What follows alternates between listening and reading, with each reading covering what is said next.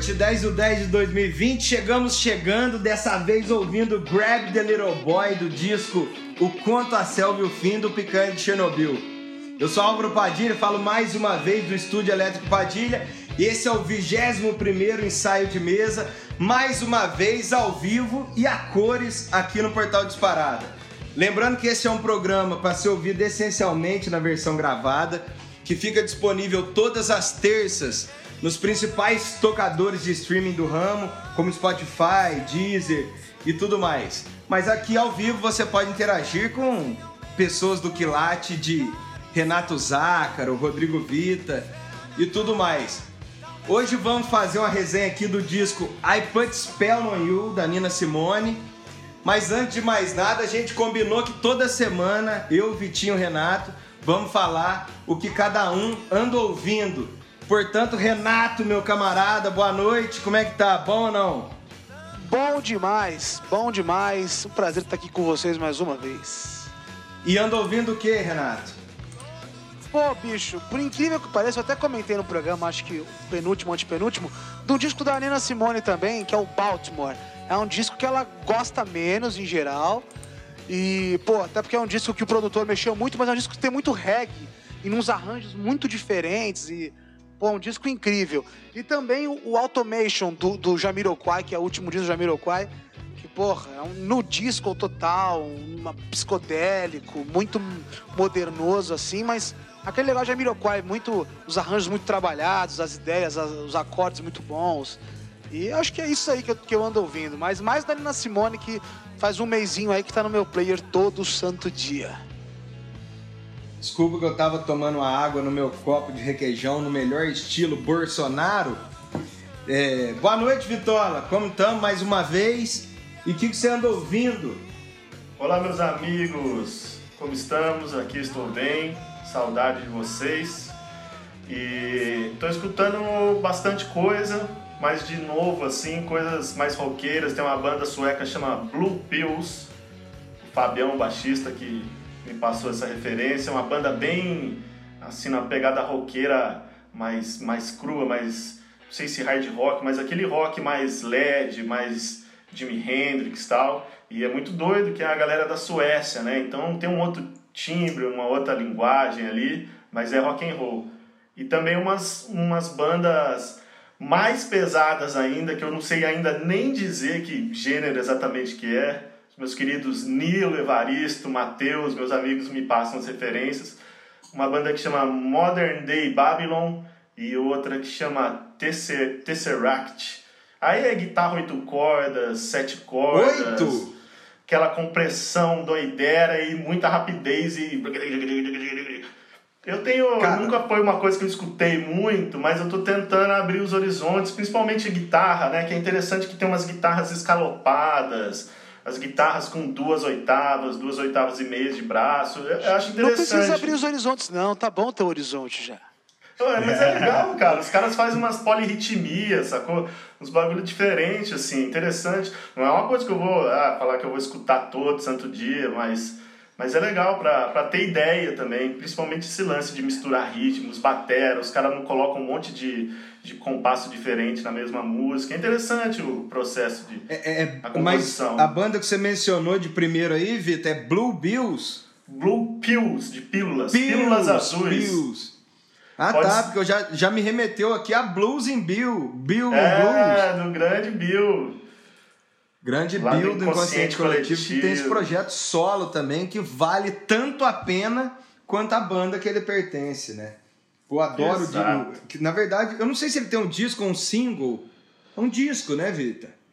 Eu acho que é um single. É um single. Um single. Mas muito o, bom, o Bilzeira tá sempre aí, né? A gente vê pelas redes dele que ele tá sempre fazendo coisa nova.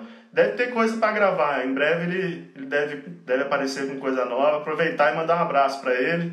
Estamos pensando em fazer um ensaio de mesa aí que ele vai de convidado. Vamos falar de algum guitarrista brasileiro aí. O, falando em convidado, eu já queria dar o recado para todos que essa semana o Padilha Convida recebe o Leonardo Barbosa, que está com tudo e não está prosa, para um papo para falar de vinil. Ele que faz o vinil do Ratão aqui, né, no, fim do, no final do primeiro bloco. Vamos ver o que ele separou essa semana pra gente. E para falar também do disco novo do Picante Chernobyl, que tá para sair do forno logo menos. O Padilha convida que é quarta-feira, às 8 horas, no canal do Estúdio Elétrico Padilha. Então entra lá, segue o canal, curta os vídeos. A entrevista da semana passada foi muito massa com o pessoal da Dongo Dongo. E já de antemão peço também para você que está nos ouvindo ao vivo aqui no Portal Disparada que se inscreva no canal, deixe o like e compartilhe o ensaio de mesa para os teus amigos aí que gostam de música, gostam, como neste episódio, de Nina Simone. Ô Renato, é, antes da gente cair no assunto, Renato e Vita, é, o Alviverde Imponente se impôs né, esse final de semana contra o maior rival, o Esporte Clube Corinthians Paulista. E aí o Vita falou que seria um 880 este episódio, a depender do resultado do jogo. Vocês podendo estarem muito mal ou muito bem. Então percebo que às 21h27 vocês estão muito bem para fazer esse programa, não é isso?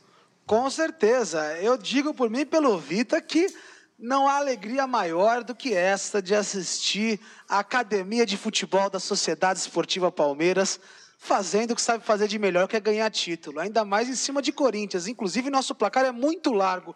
Eu vou confirmar aqui a diferença. 8 a 3. Logo. Quanto? Oito finais contra três. Já ganhamos oito finais em cima deles e eles três. É pipoqueiro, né? Time de pipoqueiro é isso aí mesmo.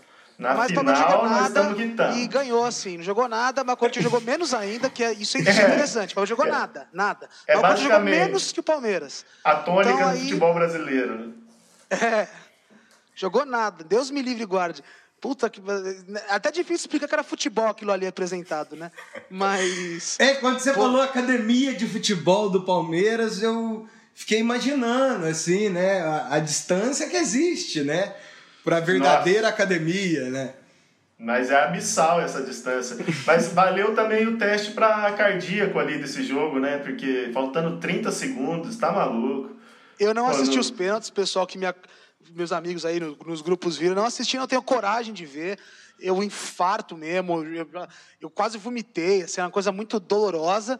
E, pô, Lamento muito que tenha tido que ir nos pênaltis aquele time do Corinthians, que era para ter metido cinco aquele time. Eu falei pro Álvaro hoje, no telefone, o time do Corinthians parou de jogar bola aos 20 do segundo tempo. Passou 25 minutos Perdendo. chuveirando pro gol. Perdendo de 1 a 0 1 a 0 Os caras passaram 25 minutos chuveirando no gol. Não tinha uma jogada para fazer.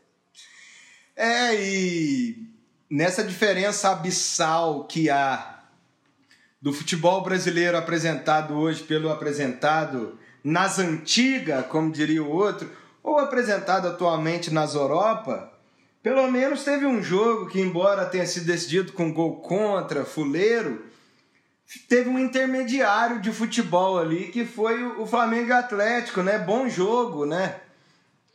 Pô, foi um bom jogo. Dois, dois técnicos, assim, do, pelo menos um técnico muito competente comprovadamente, que é o São Paulo, e, e, e, o Domenech lá também é um cara que tem sua moral e o time do Flamengo joga por si só. Foi um pouco confuso, achei ele primeiro jogo ainda, pior do que eu imaginava que seria do lado do Flamengo, mas o mas primeiro tempo do Flamengo inteiro também. Tem que colocar isso na, na balança, né? É, Assistiu, que... Vitor? Eu não assisti, não. Assisti uns pedaços, mas o técnico do Flamengo novo eu não conheço. E vamos ver, esperar ele aí. Ninguém conhece. Vamos ver, né? né, o trabalho dele. E, mas o Sampaoli eu curto, cara. O Sampaoli é um técnico inteligente, é um técnico que vai para cima eu... também. E é legal ver os times do Sampaoli, né, cara? Eu espero eu que vi... o Pufechou consiga te inspirar e tentar bater de frente com esses caras, senão não levanta a taxa. E o. Pô, eu, outra coisa que eu achei interessante um comentário do Twitter hoje que falou isso. Esse Domenech aí, técnico do Flamengo, pô, se ele fosse bom, ele tinha virado técnico antes, né? Pô, o cara tem 60 e poucas primavera, pô. Mas, eu achei comentário perspicaz ali do jogo. Vamos ver, vamos ver. Mas aqui também, é... no Brasil, qualquer merda tá bom, né? É, e campeonato Sim. atrapalhado também, de, né, essa pandemia, tudo meio atrapalhado, cara. Tudo atrapalhado. Sim, e outra coisa que... Nossa. Desculpa te interromper, Vita, que eu já percebi que meu microfone tá cortando o seu. Mas o, o Galo tava com ritmo de jogo, né? Tava jogando Mineiro, pra valer até. Tá jogando, né? E, e, e, o Flamengo decidiu o Carioca faz um mês, então não tinha ritmo, não tinha nada, mas vamos ver. Eu tô torcendo para dar Flamengo ou Parmeira ou Grêmio nesse campeonato e quero que o Galo se foda, porque o Galo ganhar o campeonato com o Cruzeirão na Série B vai ser uma humilhação. E o Cruzeiro, que neste momento tem menos três pontos na Série B, o que tá bom porque já foi menos seis. Então chega de papo do futebol fuleiro do Brasileirão e vamos falar de coisa fina, coisa sofisticada, coisa boa de verdade, coisa do supra-sumo da genialidade, que é o disco I Put Spell on You, de Nina Simone, velho. Essa mulher aí que tentando, fazendo o máximo esforço para pôr ela numa caixinha. Ô, Vita, é jazz, é blues, é mais o quê? Nossa, tem referência de muita coisa boa, né, cara? É, ela tem referência de gospel, de ter tocado na igreja, a gente vai falar daqui a pouco. É, blues, jazz, soul. E um timbre de voz, na minha opinião, um dos mais interessantes e diferentes, ao mesmo tempo que ela tem uma força é, na, na, potência da voz, ela também consegue fazer uns trêmulos, assim, sabe? É, e uma, uma interpretação pesada nas, nas músicas que ela, que ela faz, por vezes até parece que está emocionada, assim, lembra, uhum. assim, diferente os timbres, tudo, mas é uma, uma intérprete e uma cantora que, assim como a Elis, por exemplo, dá o sangue ali, sabe? Se joga toda pela arte, se joga toda pelo, pelo canto, canta mesmo, assim. É interessante que ela nem, em tese, ela queria mais tocar piano do que cantar e entrou no canto, toca muito piano também. Mas eu sou apaixonado pela voz da Nina Simone, pela obra dela, incrível. A gente estava até discutindo aqui antes de entrar ao vivo, né, Renato? Eu assim, fazendo um, uma disputa, coisa que o Vitor odeia, entre as maiores cantoras de todos os tempos, e eu falo isso porque muita gente considera a Nina a maior cantora de todos os tempos, eu também considero uma das maiores, mas entre ela e Billie Holiday e Aretha, ô Renato, eu fiquei com a Billie Holiday, porque eu acho que é mais aveludada, é uma coisa que, que eu prefiro, porque realmente o que o Vitor falou, eu acho que em certos momentos é muito trêmulo, muito vibrato. E a mulher é um cavalo de tração, né, velho? Ela não para, é muita energia em toda sílaba. Você, não. você é do time da Nina ou da da Billy ou Areta? Eu, se for nesses termos assim, eu sou do time da Areta. Eu acho que a. Porque a Areta é aquela coisa que se você mandar marciano e falar, pô, isso é a música da Terra, ela contempla tudo ela é exagerada ao extremo. É, uhum. Tudo dela é muito exagerado, é muito arranjo, é muito, muito agudo, muito autêntico. Né? Ela, ela solta do jeito que dá. Isso eu vejo na Nina Simone. Ao mesmo tempo, na, na Nina é, é um. É um, é, um, é um cantar mais interpretativo no geral, assim. E eu acho que tem muito também da música clássica, do, da, das operetas, aquela coisa de sentir o negócio, sabe? É, então, acho que vem muito desse, disso aí. E eu sou, resumindo assim, eu escolhi a Areta, desse, desse trio aí, mas gosto sim. Meu pai é muito fã da Billie Holiday, minha mãe também, mas meu pai era fã, ouvia o dia inteiro. E. E a Arina Simone, para mim, é a maior artista o, mulher o pai do Renato, que foi. É, né? Ninguém mais, ninguém menos, mas já passou, o saudoso Maestro Zácaro. Então, se o Maestro Zácaro gostava de Billie Holiday acima de Nina significa que eu não sou um louco vagando por aí falando que a Billy é a melhor de um suposto top 3 onde só habitam deusas. Ô Vita, você tem preferência entre essas deusas aí? Cara, é igual a gente fala às vezes de colocar meio que um patamar, né? Se a gente colocar um patamar sem disputa, assim, porque acho que se a gente perguntasse para a própria Nina Simone, ela falaria que que prefere a, a Billie Holiday, porque ela é fã da Billie Holiday, tocou Billie Holiday, Billie Holiday influenciou ela, né? E isso que ainda a gente não falou de ela Fitzgerald. Acho que se eu for. É, por, por isso que essa trinca é muito injusta, né? Porque a ela talvez possa ser a maior das, das quatro, né? Se eu for puxar é. a sardinha, eu acho que eu puxo para ela, que eu gosto desse lance, dessa improvisação da ela Fitzgerald, É muito doideira, assim, e é, vai indo para um jazz mais, mais rápido. A Nina, por outro lado, ela puxa sempre para uma música muitas vezes mais calma, com andamento mais lento, aquele jazz mais, mais tranquilo, assim, e que exalta, inclusive, a voz, ao mesmo tempo que a ela, com um andamento mais rápido, consegue exaltar a voz dela através dos improvisos, daqueles fraseados lindos. É, é complicado, ainda bem que tem esse, esse patamar cheio de, de cantoras e musicistas incríveis, né? E eu, eu acho com a ela, então. vai. Isso, isso, isso, é isso, é interessante. Só fazer um PS que eu, eu, nem. Eu tinha ficado de passar isso para nossa reunião de pauta, mas não falei. Que as cantoras americanas, as divas, né, as cantoras americanas, as grandes cantoras, elas são, é, elas são a, a, finalização do projeto da música americana, né? Que é um, é um projeto de música que, que, com, que, assim, começa lá atrás com o Gershwin, com o Cole Porter, que é a música americana que depois vai para Broadway, para Disney, né? E, e, aqueles arranjos de corda, aquela coisa grandiosa dos standards americanos que dão forma majoritariamente nas cantoras, né? apesar de ter o Tony Bennett, o Sinatra, mas tem as cantoras na sua maior, a sua forma de expansão maior. É, elas passaram a vida, fizeram a vida nisso. Então, acho interessante que as cantoras americanas são parte, de fato, da finalização do movimento, assim, da, da música moderna americana, da música americana de fato, né? Enquanto, enquanto si, na realidade, até mais, até mais do que a música moderna. É Sim, e, e você vê que essas grandes divas, elas deram segmento numa coisa que jamais morreu na num tipo de figura que jamais morreu na cultura americana, né? Porque depois ainda tem Tina Turner, tem Donna Summer, Gloria Gaynor, Whitney Houston, né? Essa Nossa, figura, é. Diana Ross, é, e até hoje Lady Gaga e, e, e Beyoncé. Beyoncé, né? Então você vê que é uma coisa muito enraizada na cultura dos caras lá, cumpre um papel gigante na cultura da música, desde a mais sofisticada, quando a gente fala de jazz, de standard e tudo mais, até o pop, né? Uma figura que no Brasil não, não existe tanto. A gente tem cantoras incríveis, mas elas cumprem um papel diferente no imaginário popular, né? Com é... certeza, cara.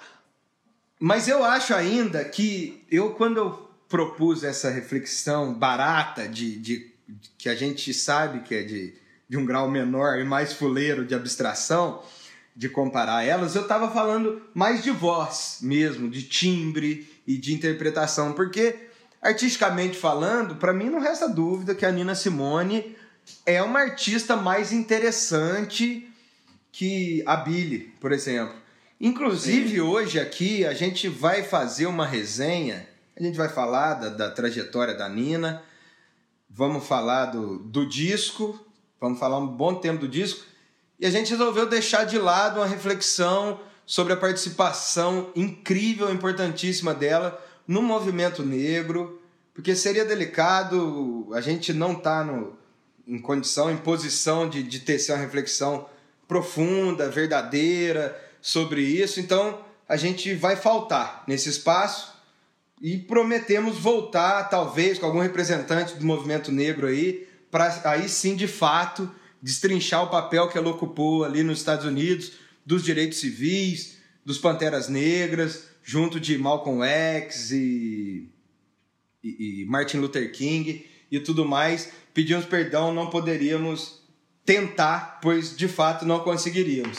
Então vamos aí falar do disco, já que de música a gente entende, vamos tentar falar um pouquinho. Ô Renato, Nina Simone começou na igreja, correto? O começo correto. dela é gospel, como é de, de vários outros da música negra americana.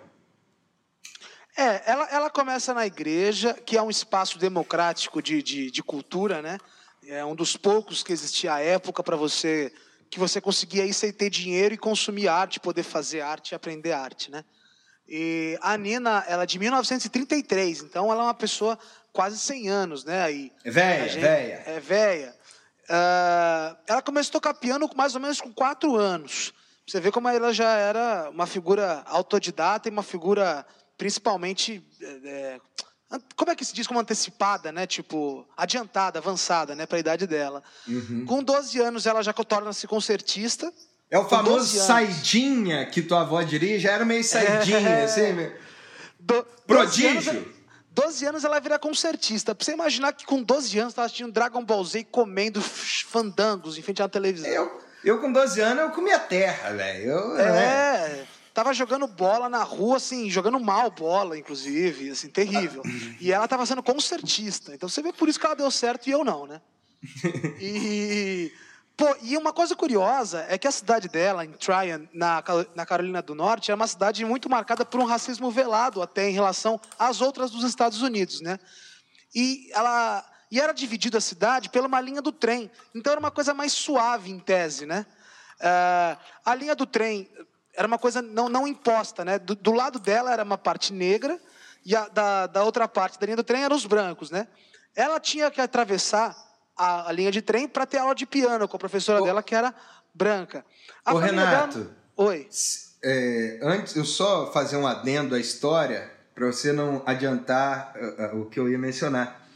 Essas brancas que resolvem dar aula para ela, elas justamente descobrem ela na igreja, que, como você disse, era um espaço supostamente democrático. Ela, inclusive, tocava na igreja dos brancos e tal, e tocava na igreja dos negros. E aí uma das mulheres era de fato uma professora de piano que falou: pô, essa mina tem um talento que não dá para ignorar e resolveu dar aula. E eu acho que aí vem esse papo de ter que atravessar todo dia uh, o trilho do trem e ir para o lado branco da cidade para receber aula, não é isso?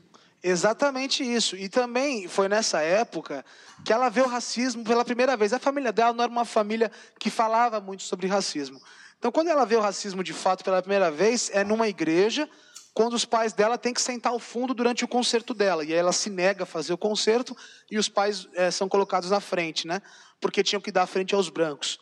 Ah, obviamente, uma coisa nojenta, né?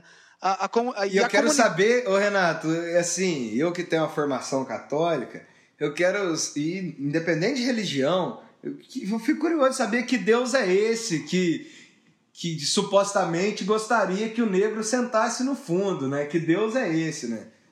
Não, imagina o malabarismo retórico que você tem que fazer para justificar isso, né, cara? Porque, pô, é. mas é terrível. De qualquer forma, a, a própria comunidade dela junta dinheiro para botá-la para estudar uh, em, em música, e isso é uma coisa interessante, a comunidade negra já se une, e ela é uma pessoa que todo mundo vê que é prodígio, né? E, e aí ela parte para Nova York. Primeiro ela tenta entrar na Curtis da Filadélfia, que é uma universidade incrível assim de música, uh, que formou inúmeros músicos. Agora não vou saber eh, citar nenhum, mas salvo engano, Cole Porter é de lá também. Uh, e ela foi rejeitada de lá numa, num episódio que é confuso. Ela diz que foi por causa de racismo e a gente tem todo o respeito ao argumento dela, só que também pelo direito de defesa, a Curtis diz que Inúmeros outros pianistas negros já foram formados lá antes dela e que, no fato, ela não passou no teste, né?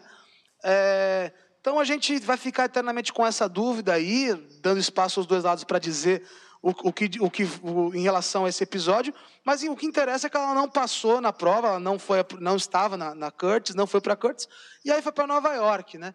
E aí em Nova York ela, ela fica tocando em bar e, e etc. O, o né? Renato, Oi. É, eu, eu acho muito importante destacar que a formação e toda a pretensão dela era ser uma música erudita, né? Uma musicista erudita. Ela não tinha pretensão nenhuma de trabalhar com música popular. Ela gostava de bar, gostava de Debussy, coisas desse tipo, né? Com certeza, cara. E foi um vacilo meu mesmo de não ter comentado. Eu fui empolgado aqui na minha listinha, e aí o que era mais importante, que já estava na cabeça, nem que eu nem botei, eu acabei esquecendo de falar.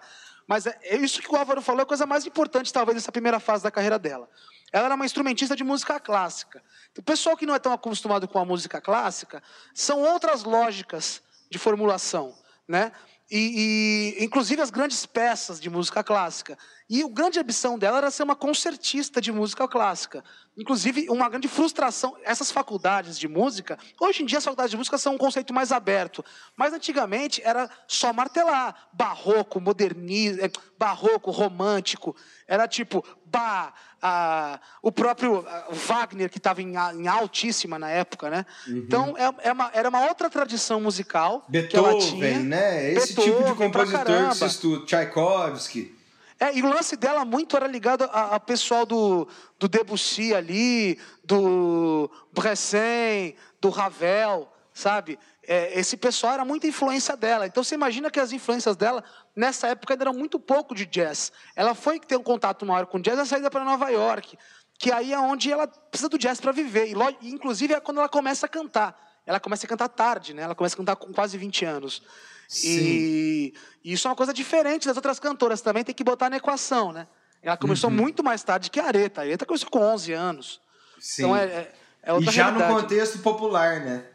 É, o... outra pegada. Ô, Vita, me chama muita atenção que no, ela, ela consegue fazer um concerto no Carnegie Hall. Carnegie Hall, que é um espaço de shows histórico né, nos Estados Unidos, é uma grife realmente tocar lá até pelo passado de artistas que já se apresentaram, nos anos 60 já era uma honra, né? Este aqui tocou lá, Tom Jobim tocou lá e tudo mais.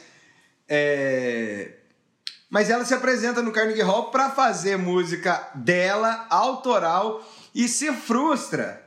Se frustra. Ela enche o Carnegie Hall, o pessoal vê ela tocando a música dela ou as músicas que ela interpretava mas não, ela queria tocar bar. Ela não se sente realizada. Ela queria tocar piano erudito. Ô, Vita. Doideira, né? Essa ida para Nova York que acaba no Carnegie Hall, como é que foi, velho? Essas tocadas em pub e tudo mais. Eu queria só aproveitar e notar como é importante mesmo esse papel da igreja. Até hoje, galera do ou aqui no Brasil conhece muita gente boa que sai da igreja. A igreja tem esse papel não só lá, mas aqui no Brasil muito forte também, né? De trazer músicos tal. e tal. Mas lá muito mais, né, Vitor? Lá muito mais. Lá, lá muito, muito mais. mais. Aqui e... no Brasil, hoje em dia, pinta uma leva da hora de gente que sai da igreja, mas nos anos 80, 90, é, até um, um passado recente. G3, os caras é, saía muita pô. porcaria, né? Os Agora começa a sair muita gente gosta. boa. O Vitor fez cara de bravo quando você criticou a oficina G3 aqui. Queria deixar claro isso aí. Não, eu não critiquei a oficina G3. Eu falei que saía muita porcaria. É, zoando, hoje em dia começa a sair um bando de artistas interessantes, tipo Cacau Santos Sim. e tudo mais. Sim. E Mas Cacau desculpa Santos, interromper, Cacau Santos. O... E também essa outra coisa que rola aqui no Brasil muito é, é isso, né? Essa história de, de da galera amar fazer aula de piano, assim como a Nina para tocar erudito, tocar clássico, né? Eram muito também os que era muita parte da música que chegava aqui dos vinis e tudo mais, dos estudos, das partituras na época, imagina. E daí muito interessante ela mesmo, né? Chega, ela vai para a escola Juilliard em Nova York estudar música clássica, é, se forma musicista, mas para continuar no conservatório, ela começou a tocar nos bares ali e nesses bares, ainda mais é, Nova York, você vai estar tá muito próximo do blues e do jazz, né? Aquela coisa, é, aquele blues meio jazz, assim, um blues mais swingado, sem ser aquele blues né, classicão, né? delta blues. E, e acho que isso vai somando com as influências dela, né? De, de gospel e de, e de clássico, que torna essa miscelânea maravilhosa. E sobre o Carnegie Hall, ela, ela inclusive, né, nessa época dos bares de Nova York, ela conhece o primeiro marido dela, acho que eles ficaram, salvo, é, salvo engano, um ano casado e tal, mas ele era um cara mexicano, ou descendente de mexicano, e ele, ele dá o apelido dela de Ninha, Ninha.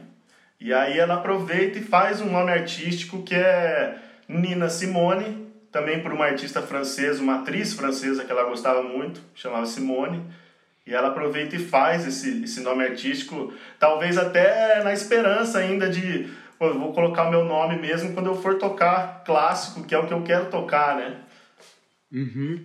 É, o, o, o filme What Happened Miss Simone, que vale super a pena, deixa umas barrigas, mas vale a pena. Eu vou falar o nome do diretor já já, que me fugiu da memória. Eles levantam duas possibilidades pela troca de nome, Vitor. Uma é de fato essa de preservar o nome verdadeiro dela, que me fugiu da memória agora, para quando ela virasse concertista, que o sonho não tinha morrido. E a outra é de que para a família ainda era um tabu uma mulher frequentando pubs para tocar, né? Então, Sim. de qualquer maneira, ela suprimiu o nome dela. Eunice Kathleen Waymon. Nomezão, hein? 70 anos, pisciana de 33, faleceu em 2003. É isto. Ó, a gente está chegando ao final do primeiro bloco. A gente volta pro segundo para falar aí de fato de música a música do disco. A gente vai ouvir agora o vinil do Ratão. Mas ou antes, Vitinha, é... qual vai ser a música do, do próximo bloco? É Picante Chernobyl, me fugiu o nome. Abre as asas para nós do Isso. disco. Conta Selva o Fim também. Conta Selva o Fim. Que a gente vai falar daqui a pouquinho, depois do, do vinil do Ratão e do, da música, sobre o, o o novo disco do Picanha, então estamos aproveitando música de entrada, Grab the Little Boy Butcher, e agora no intervalo e no fim é uma continuação no mesmo disco, essa música ao vivo eles tocam meio que junto, que é Abre as Asas para Nós. Massa, então, vinil do Ratão, senhoras e senhores, vamos ver o que, que o Ratão trouxe, reservou, destacou essa semana pra gente. Boa tarde, ouvintes do ensaio de mesa. Aqui quem fala é o Ratão e mais uma vez eu vou indicar um disco para vocês. O disco de hoje foi gravado ao vivo no Teatro João Caetano, no Rio de Janeiro, em 1977, pelo paraibano Sivuca e pela carioca Rosinha de Valença, que leva no seu sobrenome a sua cidade natal. Esse show faz parte do espetáculo das seis e meia que é um espetáculo que tinha na época nesse teatro. E ele marca a volta, o retorno do Sivuca para o Brasil, porque ele ficou quase duas décadas entre Lisboa, Paris e Nova York. Então, esse foi o grande retorno do Sivuca. Tanto é que ele diz a seguinte frase depois do show: Agora sim é que eu voltei ao Brasil. Esse show eu destaco a música Vassourinha, que é bastante conhecida no carnaval pernambucano, Frevo das Vassourinhas, onde ele faz um frevo tocado por um chinês, um frevo tocado por um árabe, por um soviético, por um argentino, por um escocês. Então, essa essa versão e essa brincadeira que o Sivuca faz com a sua com a sua sanfona, destaco sanfona porque ele não gostava que chamasse o seu instrumento de acordeon, é a parte mais, mais gostosa do disco, ao meu ver. Entre os músicos que tocam nesse disco, tem um pouquinho de Black Hill aqui. O batera Luiz Carlos e o baixista Jamil Joanes. Junto deles tem o percussionista Darcy e na flauta e saxofone Raul Mascarenhas. Então, se eu fosse você, eu ganharia 36 minutos e 40 segundos ouvindo esse disco.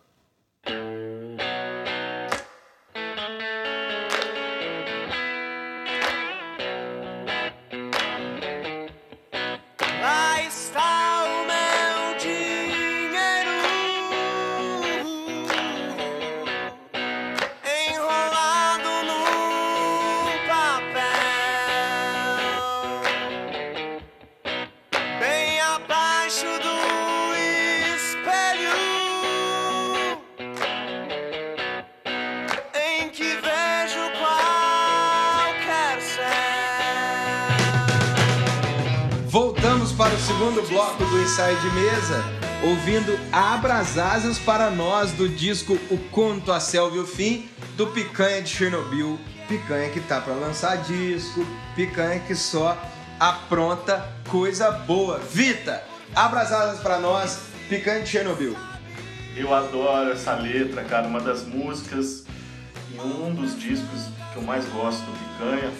Eu, né, suspeito falar, né, gosto de tudo. A gente tá fazendo aí, aproveitando, falando bastante do Picanha. Na data de hoje eles estão começando um financiamento coletivo do próximo disco deles, que já está no forno.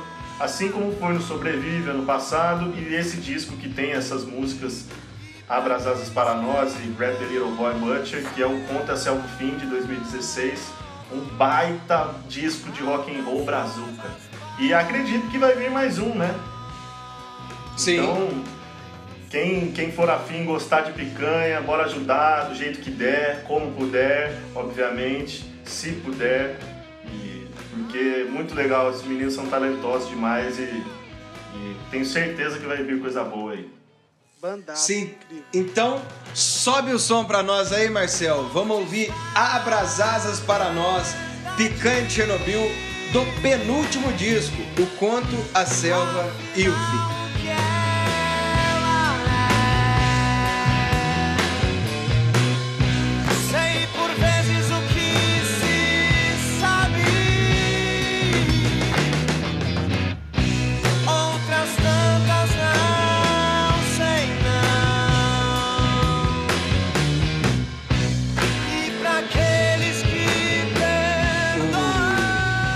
Bom, muito bom, muito bom, muito bom. O Picanha que é uma banda independente, essa curadoria nossa aqui sempre visa fortalecer a, a música autoral independente, sobretudo brasileira, mas Picanha já quase dispensa apresentações, né? Quatro turnês Exato. europeias, presença na- nas rádios, presença nas principais emissoras de televisão, nos principais programas de, maiores de maior audiência.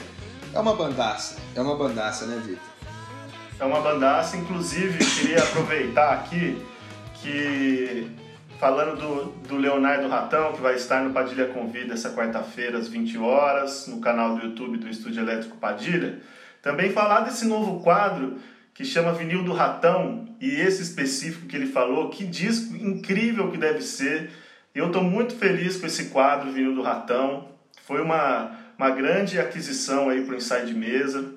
E, e, cara, que disco eu fiquei pensando a última vez que eu, que eu tava é, com o meu amigo Álvaro aí no estúdio Elétrico Padilha, a gente viu um show, tem no YouTube para quem quiser ver, do Sivuca. Pô, Sivuca é um dos maiores nomes da música brasileira, né? Interessante como ele saiu para. Europa e para o mundo, mundial. mundial. Um show dele, acho que é na Suécia, né? Alguma coisa assim, 69. Cara, pô, o cara tocando sanfone e violão, com uma banda acompanhando ele ali, negócio meio jazz, aí sobe um, um cara tocar uma clarineta, sobe uma outra moça, não sei se foi cantar, eles tocam desde bossa nova até música nordestina, assim, né, clássicos, e Edu Lobo, e frevo, forró, né, os ba baião famoso. Pô, cara, que coisa mais linda e é isso, galera, ouvinte, aproveitem esses discos aí que o Leonardo Ratão nos nos, nos dá a dica que são sempre discos quentes e que, que a gente ganha mesmo vida escutando esses discos e esses músicos brasileiros incríveis. Sivuca é um deus, deus da sanfona, hein? Não do acordeon, da sanfona. Melhor ainda, Ô, Renato, né, a gente falou do, do, do Picante Chernobyl aqui, que começa a levantar fundos e doações para o lançamento do próximo disco. Pô, a importância de ajudar no, no financiamento de trabalhos artísticos das, das bandas independentes. Cara, arte custa e custa caro e vende-se a pouco e e vende-se a mais barato do que deveria. Ah, e não confundir arte com entretenimento, né? Ah, o entretenimento é muito bem pago. Agora, a arte, e como é a arte dos meninos, e é uma. Infelizmente, ela necessita de muito dinheiro para ser feita. E, pô, artista é duro, cara. Olha a equação. Se você tem que vender barato e custa caro para fazer, logo não sobra dinheiro pro cara viver. E aí, pô, tem que dar uma força para os caras conseguir pagar essa conta, cara.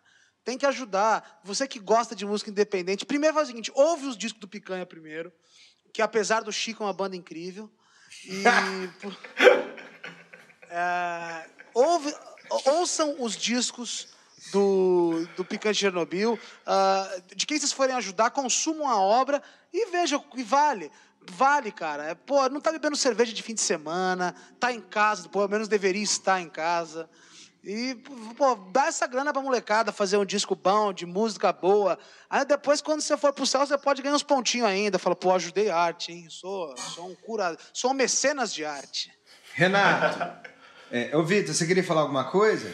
Cara, eu, eu gostei dessa reflexão e vale pensar também no Brasil, é duro mesmo, cara. Todo mundo, não só na música, também em outros ramos artísticos, mas pegando a música, que é o que eu mais conheço, a dificuldade até que a gente tem para conseguir, é, às vezes não precisar de tanto custo, vem outros custos. Você vai comprar um, né, desde mesas e máquinas e, e questões tecnológicas que ajudam, infelizmente a indústria brasileira também é difícil nisso, aí você vai comprar importado, é caríssimo. Então, vamos tentar, além de, da arte brasileira, né, pensar na guitarra, no luthier brasileiro. Tem gente fazendo coisa legal aí, sabe?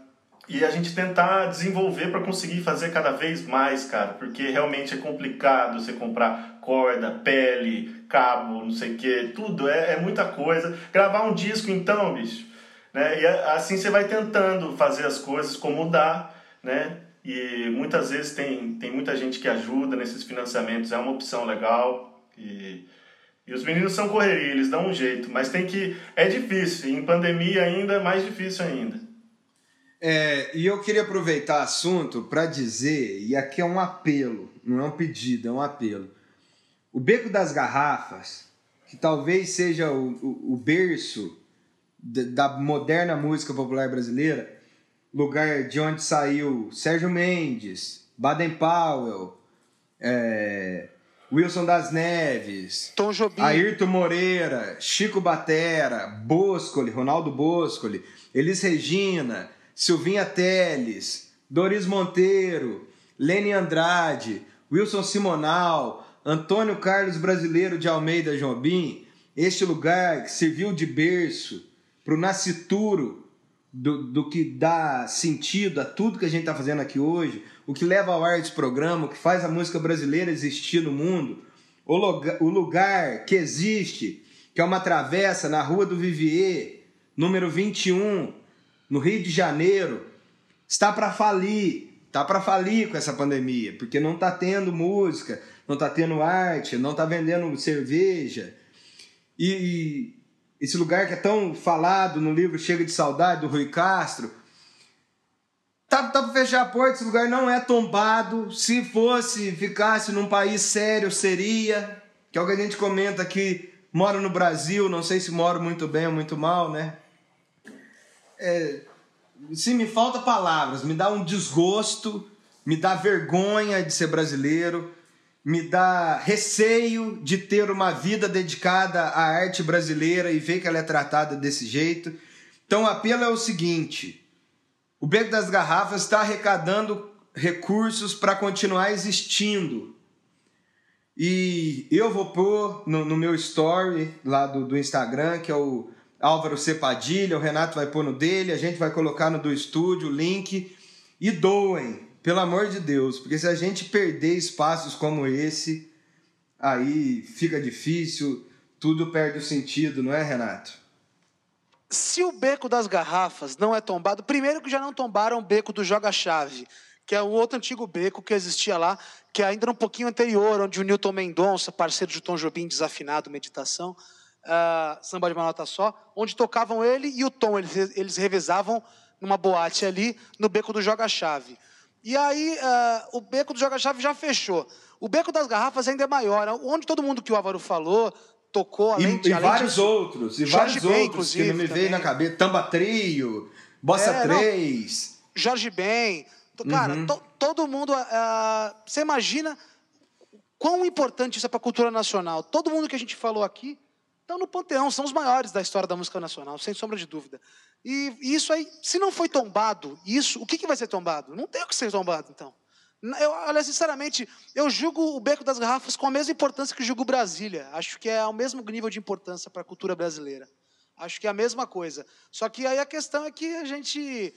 é, o Brasil não cuida, não, não cuida de música, não cuida de arte. Tem um patrimônio artístico inestimável, incrível, um dos maiores do mundo.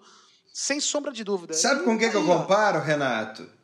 É o Cavern Club da música brasileira. Você acha que os ingleses, o, o, o pessoal de Liverpool, deixaria morrer o lugar onde começou os Beatles, onde começaram os De Beatles? jeito nenhum, de jeito nenhum. Deve. Então, então é coisa de um país que não é sério. Não é sério. É um país que é um exportador de, de música, exportador de talento, que aí o gringo trata bem e a gente desdenha. O nome Beco das Garrafas, inclusive, foi criado pelo Sérgio Porto, também conhecido por Stanislau Ponte Preta. Já falamos dele aqui no Inside Mesa. Então você O vê. né? Cartola Exato. Então, reencontrou É o Cartola. E um país que não cuida nem de seus museus, né, cara? Ah, é... Pô, se a gente começar a listar, né, o tanto de absurdo que já aconteceu nesse país, culturalmente falando. Cara, se vocês me dão licença, vocês vão falando, eu vou pegar um livro aqui, porque eu acho essa reflexão Boa. a mais importante de todas. Pera aí. Então, só para não deixar essa parte aí em branco, é, dizer de, de- de como falta espaços como esse, né, Vitinha? Para criação de arte, né? Demais. É. E a gente tem que ocupar sempre, galera. Ó, a gente já falou aqui no Inside Mesa, por exemplo, em São Paulo, a gente tenta ir sempre. É o Bar do Julinho, inclusive há de se ver se está aberto. Todos os, os lugares que tem música no- na sua cidade, onde você que está nos escutando mora, ajuda, vai ver uma peça de teatro, vai ver o músico autoral tocando, vai lá, sabe, num lugar onde, se- onde se tem arte real, onde a galera está empenhada em fazer isso. Porque um país desse tamanho, com a produção artística desse tamanho, não, não dá, né? E, e tudo jogando contra, né? Além da pandemia, né? esse, esse governo que não nos governa de jeito, né? Não, dá, é, É terrível. palavra, né? E aquela coisa, cara, gaste o que você gasta em entretenimento, gaste em arte um pouquinho, cara. É, Uma pô, é- porcentagem que seja. É, pô, é claro, é muito importante se entreter, é muito importante até mesmo as músicas de entretenimento, os shows de entretenimento, isso vale. Só que, pô, a arte é um negócio que é diferente, é uma abstração humana muito superior, é uma coisa que engrandece a tua alma enquanto indivíduo, cara. Gasta essa grana, vale a pena. O- o- E ainda não tem um cobertor curto aqui, né? Porque aí tá faltando em outro lado, né? Primeiro que eles vão tirar a arte, se falta em educação, saúde, vira uma bola de neve, né? O- eu não encontrei o livro aqui, mas o livro. sal- é, um livreto, né? um folhetim, uma filipeta. É, que chama, salvo engano, Plate Loud, que o, o Rocão, Luiz Rock, do Portal Disparada, ele foi visitar Nova York e visitou o museu do, do rock, da guitarra. E lá tem um- um- um- uma meia dúzia de cara que cuida dos instrumentos e eles armazenam e cuidam das guitarras do Chuck Berry, do Keith Richards, do, do, do- do Jim Page, do- de vários outros guitarristas, ah, do Billy Gibbons, de vários guitarristas americanos, eh, instrumentos do, do Ray Charles e tudo mais, mas eu acho que o grosso é guitarra. Fico pensando quanto, quanto custa? Quanto custa? Qual o valor da esmola para se ter aqui no Brasil um ambiente que apresente um piano do Tom Jobim com o melhor luthier, com uma equipe dos melhores luthiers, um um violão do João Gilberto, um violão do Baden Powell de Aquino, um, um- um piano do César Camargo Mariano e por aí vai. Exemplo não vai faltar. Uma batera do, do Milton Banana. Quanto que custa? Quanto que custa? É o quê? É 50 mil por mês? Não tem um- uma prefeitura, um estado, um governo federal capaz de, de gastar uma micharia dessa para manter viva a memória de um, de um país? Eu fico pensando qual a micharia que não tem disponível para fazer uma coisa dessa. Não, E um país como os Estados Unidos, que é in- incontestavelmente, que isso não é papo de comunista, não. Não é papo de esquerda, não. Os Estados Unidos é de direita, é capitalista e faz, porque dá valor na própria história. Não tem um país sério que não faça isso. E a história se perde, né? Vai passando o tempo, cara. É, é urgente isso que a gente tá falando, é urgente. Você vê a Rosinha de Valença já é uma, uma uma musicista brasileira que até nos meios musicais já não se fala mais dela. Se um músico vai visitar um lugar desse porque é fã do Gil, ele toma conhecimento da Rosinha.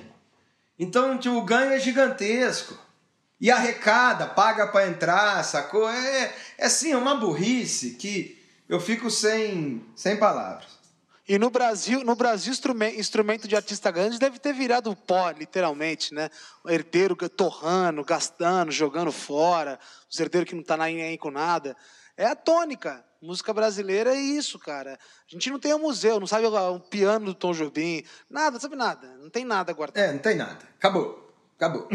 tá feito o desabafo, precisava ser feito, durou 20 minutos e vai durar 50 se precisar. E vai durar uma hora. E faz, faremos três temporadas de ensaio de mesa só reclamando disso, se for o caso. Porque isso importa mais qualquer coisa. Exato. Porque vai ver onde está o piano da Nina Simone, que a gente vai falar aqui, com certeza está muito bem guardado. Tá? Ah, sem dúvida. Sem... Tá muito bem guardado. Porque os Estados Unidos é cheio de defeito, mas ainda é um país que se leva a sério. Se não leva a sério os outros países, pelo menos se leva a sério. Então vamos lá. I Put Spell on You, gravado em 64, 65 na cidade de Nova York pela Philips Records. Ô Vita, um dos álbuns que ela não participou tão ativamente da produção, dá para dizer isso? É, na verdade, acho que ela até começa a participar, né? Mas ainda não é os álbuns mais quentes, assim, ainda mais ela que tem né, todo o envolvimento político e de direitos civis e coloca isso nas letras e na interpretação dela, né? Mas já é um dos primeiros álbuns que ela grava na Philips e não na Colpix. A Colpix, antiga gravadora dos primeiros discos, que não deixava ela participar muito do processo criativo, queria fabricá-la, né? Vamos deixar assim, que era muito normal assim de, e é ainda de muitas gravadoras e produtores e produtoras musicais, né? E aí, quando ela vai para Philips, começa a ter já uma liberdade, porém ainda não, não é o ápice. Esse é um, é um disco bem, bem mais, é, mais tranquilo nas letras, politicamente, ao mesmo tempo que tem coisa presente ainda. Mas é um disco assim que esteticamente, pô, vou te falar, resume ela para mim, sabe? Tem a, tem a parte gospel, tem a parte clássica, erudita, tem o jazz, tem o blues, tem tudo, cara. E tem o timbre dela que é impressionante. Para mim, assim, um dos timbres mais diferentes que tem. Tem solo dela. Baita, baita, baita disco. E o Renato, seria correto dizer que é o disco mais comercial da carreira da Nina? Além de, de, de dizer se é o que mais vende ou não, mas tem uma estirpe, uma estética mais comercial? Eu acho que sim. Acho que, em geral, sim. É, menos até pelo conjunto, mas por dois singles, é Palace Spell New e Feeling Good. Mas o conjunto da obra eu até tendo a discordar em geral. Tem coisas mais para frente que eu acho mais populares no todo. Mas, pô, nenhuma delas bate os dois, as duas, os dois singles de Palace Spell New e Feeling Good, que são, inclusive, é, o maior apelo comercial dela. Ela é uma pessoa conhecida por arranjos minimalistas, né? E esse disco completamente fora disso, talvez essa é a característica que eu creio que leve a esse argumento que você está falando, que é os discos dela, em geral, são mais minimalistas, formações com cinco, seis músicos, sete, assim, estourando, o maior número de músicos.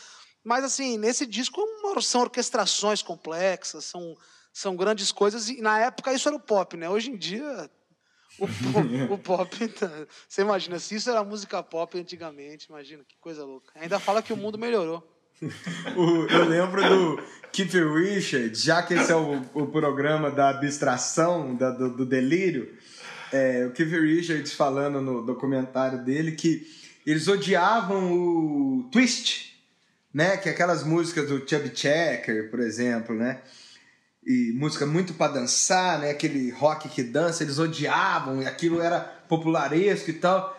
E ele fala, puta cara, mas hoje ouvindo o que é a música ruim de hoje, eu olho pro Twist e nem enxergo distância entre ele e o Rolling Stones, sabe?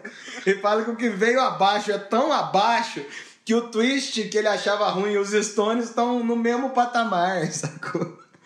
Ô, Renato. Oi. E esse é Put Spell on You, um disco com muita, muita, muita influência de música francesa, né? Dá até para destacar umas aí que a gente vai até passar. É, nós vamos passar por elas, mas de antemão eu já vou fazer uma reflexão dessa parte aí, que é o seguinte, cara. A música francesa, ela durante muito tempo ela andou em conformidade com as músicas alemãs, italianas. Mas nessa época, um pouquinho antes da Nina, que as pessoas que ela se influenciou diretamente, que é o Ravel e o Debussy, já se fogem completamente. Lembrar que o Debussy é um cara mais tranquilo, das melodias mais harmoniosas e tal, mais melodiosas, uma coisa mais assim. Ao passo que Wagner é uma coisa muito mais agressiva, né? Que era Debussy. outra coisa. Debussy é um cara muito mais tranquilo, Ravel também. Ao passo que Wagner é um negócio mais agressivo, mais a influência, mais, mais a influência do romantismo alemão e tal. O- a França é muito perto do simbolismo, né? Um movimento que inclusive carrega o homem que tem o tatuado aqui no braço, que é o Arthur Rimbaud. Ah, e esse simbolismo se dá também na, na música. Você Inclusive, e a Mônica, né, Renato, gostavam de Rambo. é, a Mônica do Eduardo e Mônica, da grande cancioneiro popular brasileiro.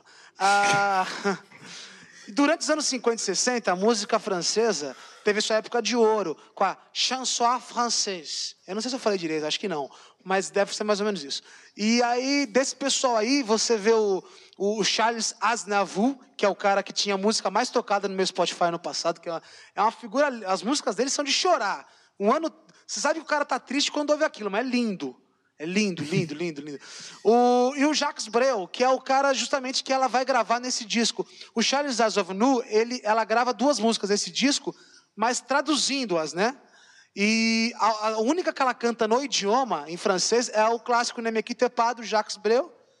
Ah, e além de tudo, do decorrer do disco, ela tem outras influências, que é uma coisa é, mais puxada para melodias que te, te tocam uma subjetividade de, de tristeza, uma coisa mais para trás, um pouco da influência da valsa ali, sabe? Ah, eu acho que isso permeia todo o disco e permeia esse início da obra dela. Eu acho que até os anos 70 é muito ligado à música francesa. Vitinha, bora pro Música a Música? O disco Bora. abre com a canção que dá nome ao álbum, que é Put a Spell on You, que é, na verdade, do Jealousy Jay Hawkins, o famoso Screaming Jay Hawkins. E a versão dele é um barato. É, hoje eu levei um Lero aqui com o Jorge do Mundo, e ele, a gente ouviu a canção junto. Cara, Jay Hawkins, uma figura, velho. Você vê o Screaming Jay Hawkins, né? E um figuraça, berreiro e tal, muito drive. E ele tem a pira de ser um bruxão, saca? A estirpe Cara. dele é mais ou menos a mesma do Gerson King Combo.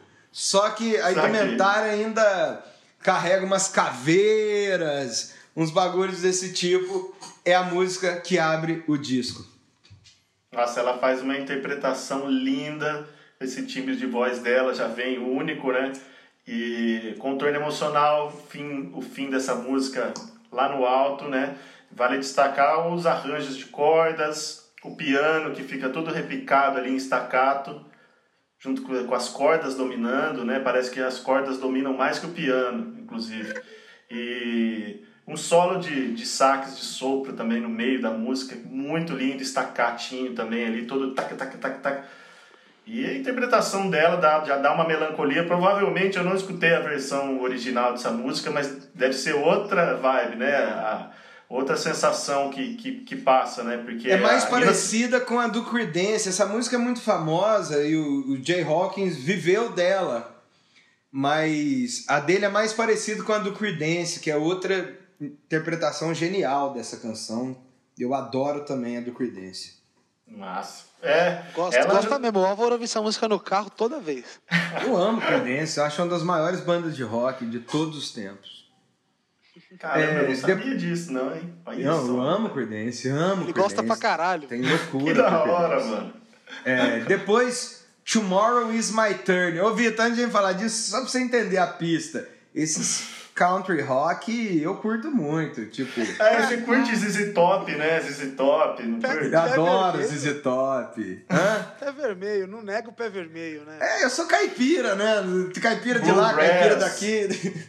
Eu go- Gosto de bluegrass. Eu essas- curto essas- também.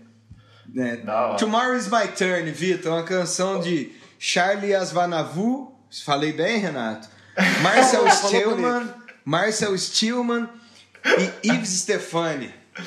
Já que você falou na mesma frase Charles Aznavour e algum Marcel ou Marcel, vale um abraço aí pro nosso quarto integrante do Inside Mesa, que normalmente é Isso. invisível, mas ele é um fanzaço do Charles Aznavour. Aí, Marcel Marcil, aí, ó. Vamos falando, Marcel. Quando, quando esse programa for ao vivo, fora de pandemia, nós tudo junto, ele vai, vai ter esse quarto membro com nós, hein, galera? Vocês vão ver ele enrolando cabo no fundo. E o cabelo Charlie- lindo dele. Ele que curte o Charles Aznavour e curte também Debussy, né? Então hoje é um programa dedicado ao Marcio. Tomorrow's Se my eu- turn, Vita. Se eu não me engano, talvez o Renato me ajude com isso, não sei. Ele tem no final uma melodia dessa música que é do 007 das antigas. Sim, sim, é? sim, sim, sim, exatamente isso. Foi do filme mesmo, né? Foi trilha sonora do filme mesmo, não? Que é o... Exatamente. tan, tan, É, sim. tan. O arranjo de cordas é o mesmo. Aham. Muito massa. Essa, esse é o standard dela, é um standard jazz dela, assim, pra mim, que tem muita influência da Billie Holiday, muita. Totalmente. Até mesmo E- bebop, assim, um pouquinho. jogo- Muito, cara. E ela, ela abusa no trêmulo na voz, da melancolia, assim. Bonito. É, eu gosto muito dessa música. Ela tem uma, uma letra também sobre mais espirituosa ali, sobre receber sem dar, uma coisa que é meio que um apelo emocional ali. Então é bem um standard jazz clássico, lindo mesmo, e, e termina com o 007, incrível. É, A próxima canção do disco, a terceira, é Nemek- Nemequitepa, de, falando no melhor francês eloense, Jacques Brel. Nossa. Uma das músicas mais tristes da humanidade, sem sombra de dúvida. Coisa linda. É trilha sonora de presença de Anitta, pra quem tem a minha idade. Que foi É, iniciado Não, né, pela. Globo. É claro. Inclusive, eu tenho que dizer que era a coisa que eu mais prestava atenção na série, era na música, né? Porque eu sou uma criatura dedicada à arte. É... Eu também. Eu Porque prestava Lisboa é atenção. uma obra de arte também. Sombra de dúvida. É, Além não, de grande atriz, é linda, né? É linda, linda, linda. É, não tão linda é o parceiro dela que depois foi pego fazendo merda, né? Ah, o, o Nemequitepá, cara, esse arranjo dela é um arranjo muito parecido com o original. Isso eu acho também. Ela respeitou muito o arranjo original do, do Jacques Brel, que é uma das músicas muito regravadas. Então, se você for pegar, o ouvinte nosso que for pegar para ouvir depois na nossa playlist, vai. Achar, pode achar estranha a versão que ouviu, porque e- ele mesmo gravou umas 18 vezes assim, essa música. Então, e essa versão dá- dá mais para original, da primeira versão dele. Ela pegou, é muito interessante. A música é linda, é uma sofrência desgraçada, mas é linda, linda, linda, linda. Ela canta no original, que também não é o francês da, da Fina Flor da França, não, mas é bem bonito, a interpretação dela é linda. Mas a música é muito manjada, né, cara? Eu acho que esse é, É. o problema, né? Ela, é um, Vitor, ela alguma quase. Ela, consideração?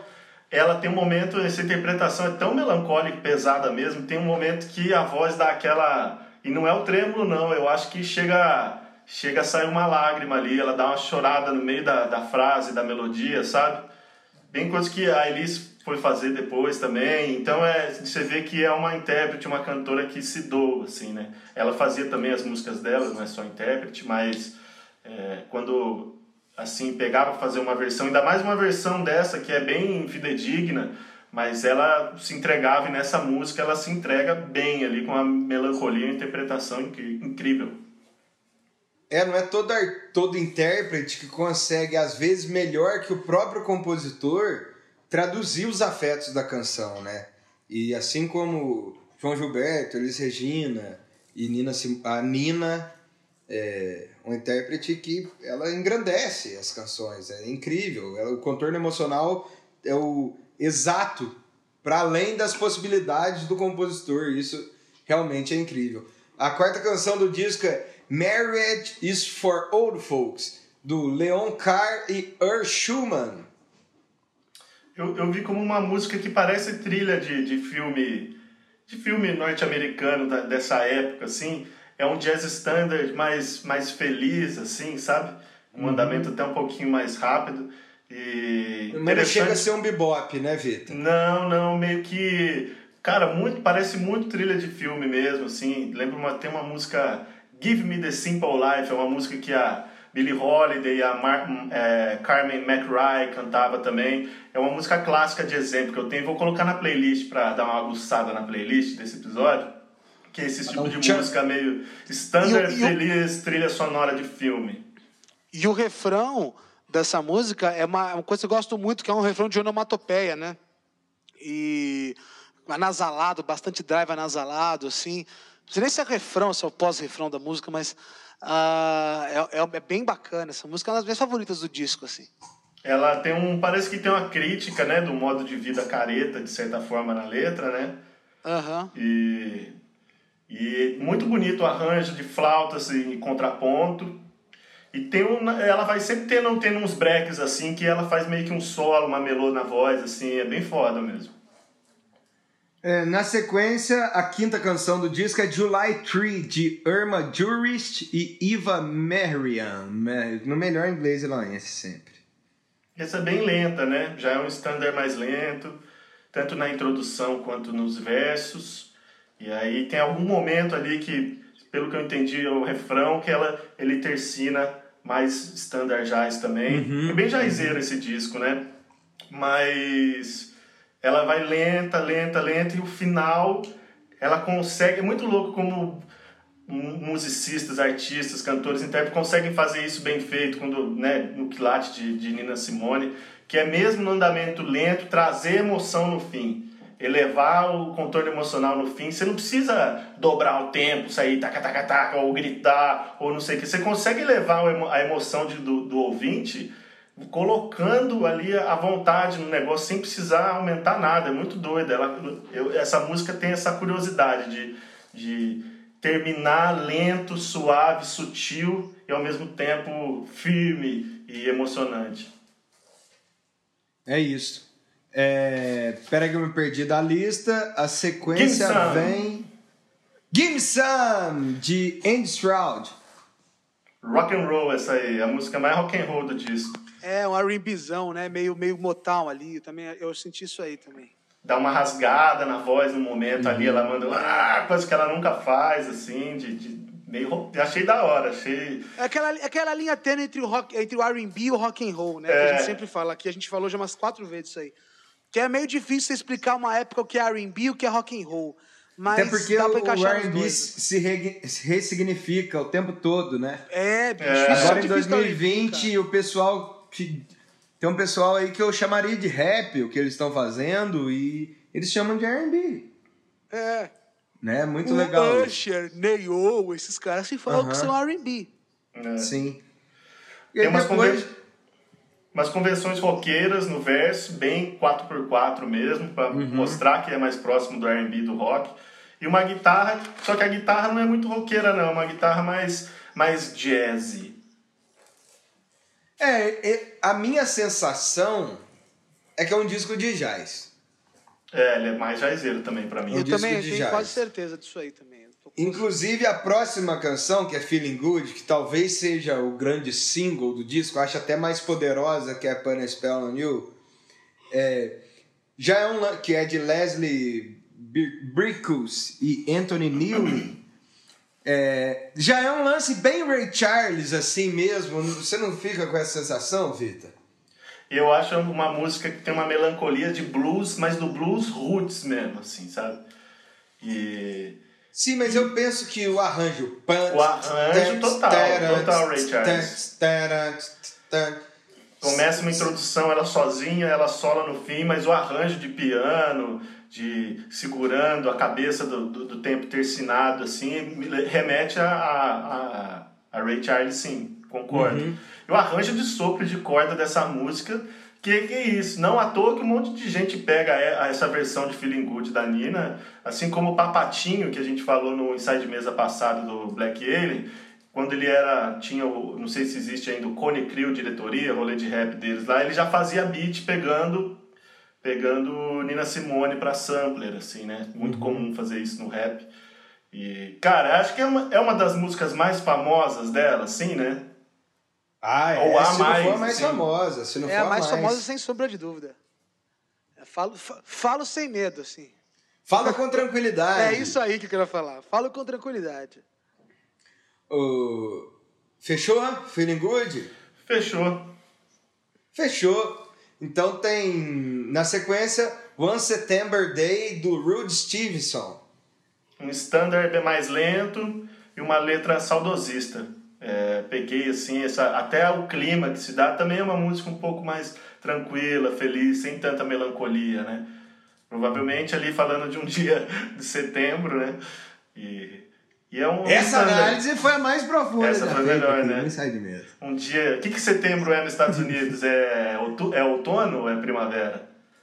Aí é com você, meu amigo. Aí eu Não já não sei sei. também. A Maju Coutinho poderia te Eu ajudar acho, que, melhor. eu acho que é outono. Eu, eu acho que é outono, porque aqui é primavera. Então é, é aquele lance das folhas caindo, enfim. Um standard mais, mais suave, O- o- mais outono tranquilo. é sempre igual, as folhas caem no final. No Essa- quintal, não é? Eu achava que era quintal.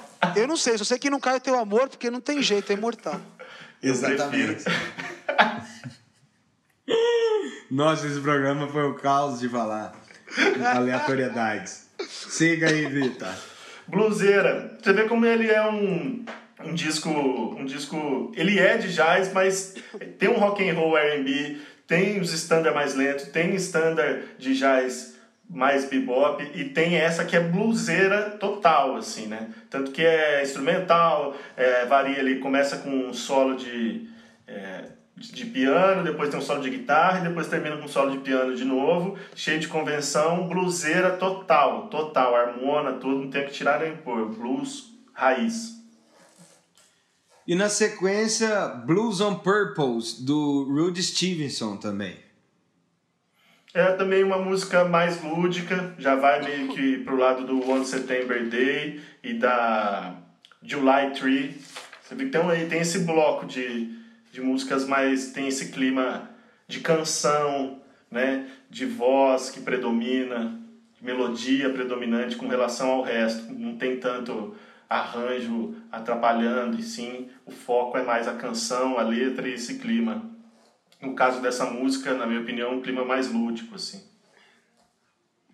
É, na sequência, Beautiful Land, de Leslie Bricus e Anthony Newley. Não, não, é, o bluseira que eu falei era o Blues on Purpose e a última que eu falei do clima lúdico é o Beautiful Ah, Land. já era o Agora Beautiful é o Land.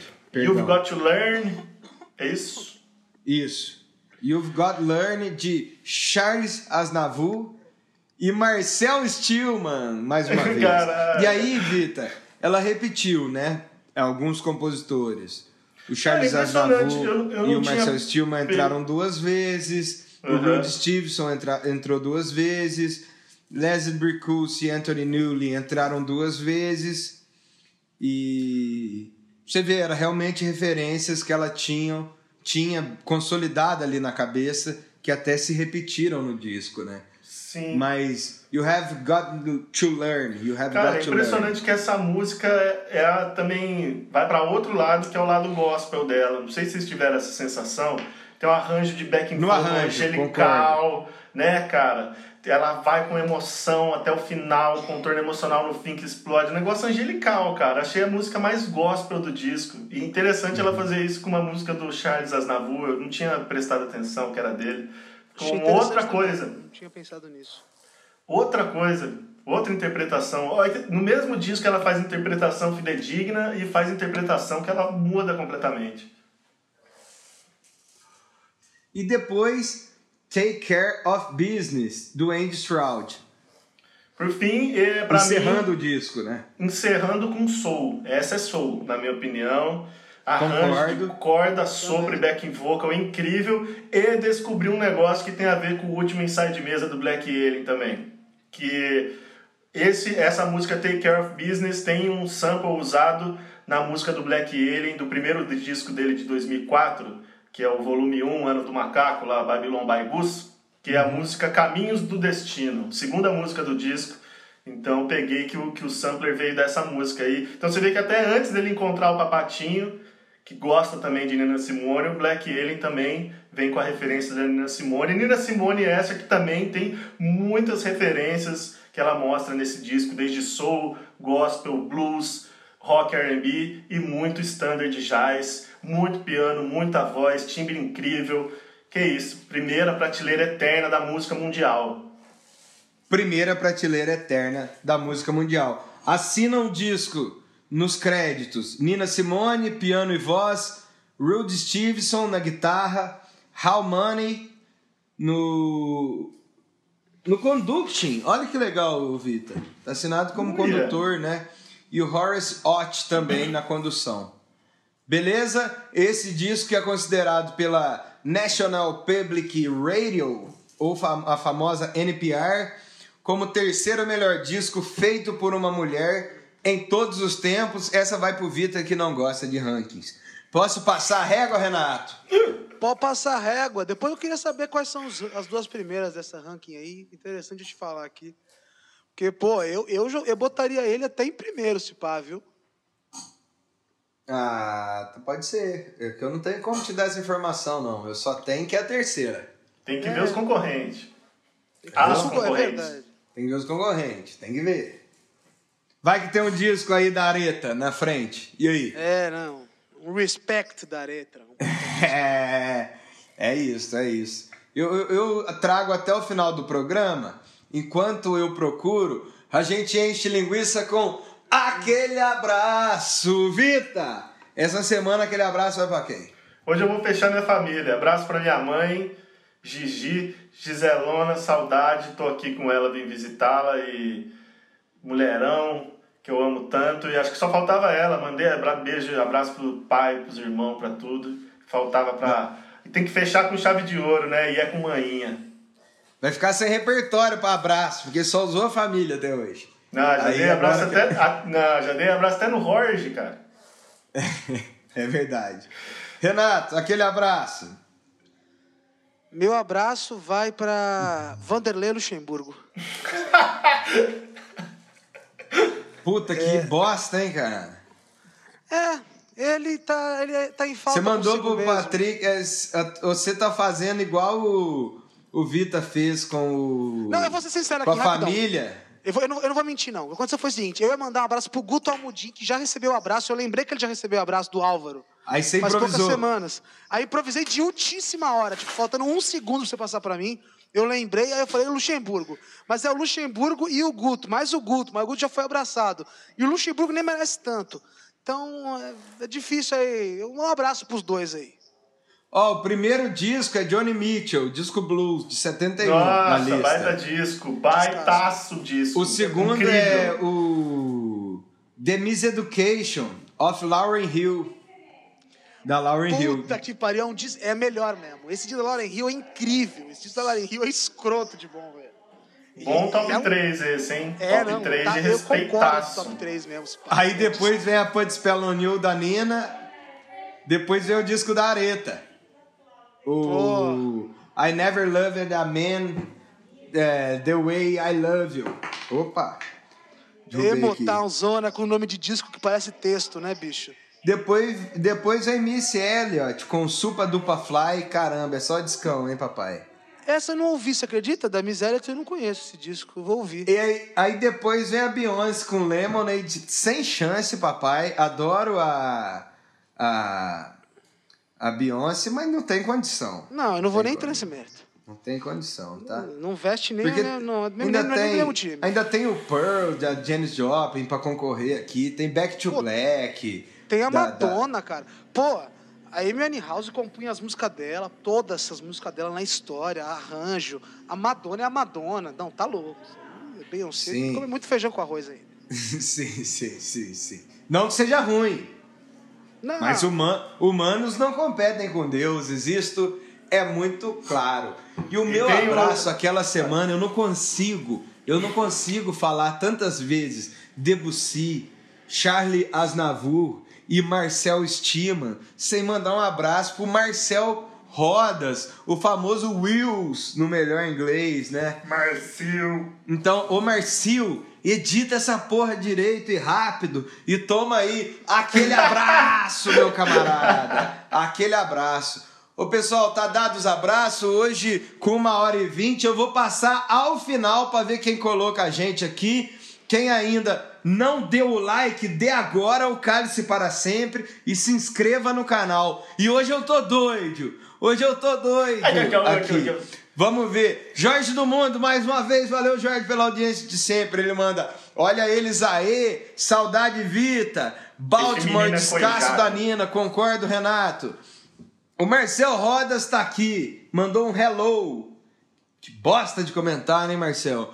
O Luiz Dias. O Luiz Dias, que também atende por Luiz Marçal Roriz Dias.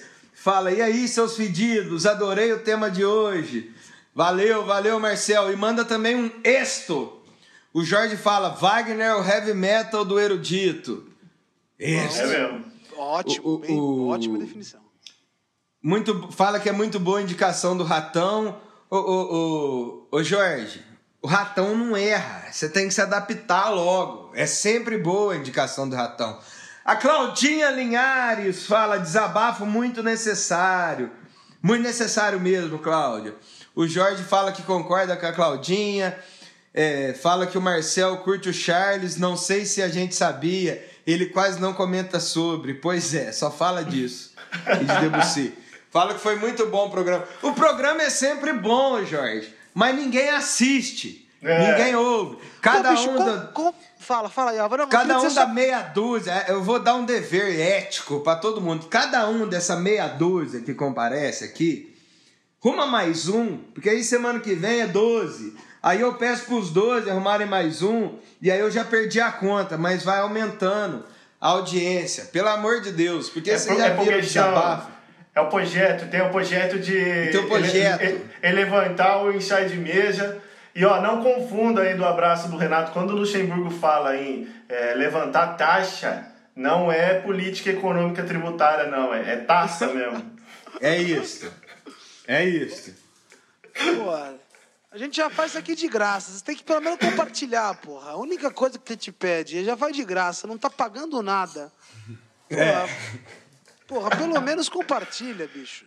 E tem que gostar demais, né? Porque é de graça. E ai, nossa senhora. Nossa então Senhora. este foi o vigésimo primeiro ensaio de mesa.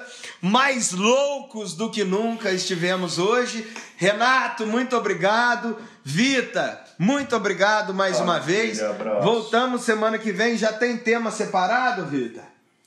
Tem, mas eu esqueci, mas vou ver e vou postar. Então é Boa. isso. Muito obrigado, senhores. Marcel, sobe um. O que foi combinado? Um abra as asas. Abra as asas para nós, do, aquele querubim Matias cantando. Entramos de picanha, meiamos de picanha e vamos encerrar com picanha. Até mais, companheiros. Obrigado por todo mundo que compareceu. A reduzida, mais qualificada audiência. Beijo e até Valeu. semana que vem. Abraço. Hasta. Fui.